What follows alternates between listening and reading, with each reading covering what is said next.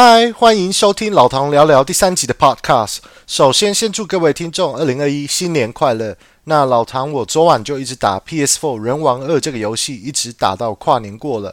最近用七折的价钱买到人王二的外传，第一个任务的第二只魔王叫做游戏之内，超强，打了至少三四十次才打过。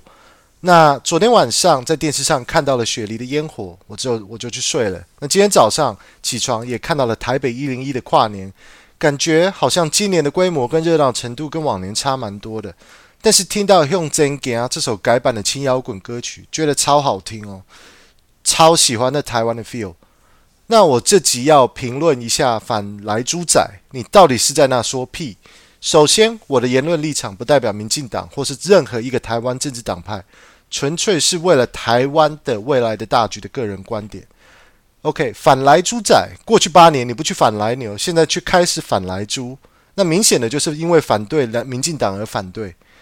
你因为你个人私欲想要高级的只吃台湾猪，却没顾虑到整体台湾国际贸易的大局。整个台湾的贸易条件打开，台湾人以后才有更多的饭吃。全世界有多少国家开放进口美国来猪？这我就不多说了，可以自己去查。包括你最哈的日本、韩国、澳洲、纽西兰。开放美国来猪，你他妈的就一定每餐吃到来猪吗？那你现在吃的来牛呢？怎么不怕嘞？你在那吵什么胡须章？标签整合有问题，那以后就别吃胡须章，你去整合标签给台湾国民用。这么爱批评，那你卖假猪肉最快，爱吃又不爱贡献社会，反来猪仔啊，狂打政治口水战。过去八年却不去炮轰来牛，来牛的包，来牛的标志嘞？怎么都没听到来牛标志有问题？你少在那边提什么来牛只开放三十个月的小牛，而且台湾人吃牛的比例跟猪肉少了七倍，那对我来讲根本就是狗屁呀！有就是有，你讲的都对，来牛就没问题，来猪就有问题。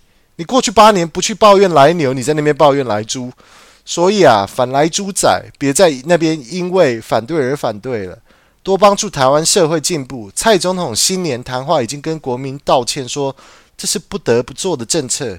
希望各位国民可以多支持台湾，多让社会更进步，别变成乡民啊！别只因为媒体说什么就被洗脑，就被方就被带方向。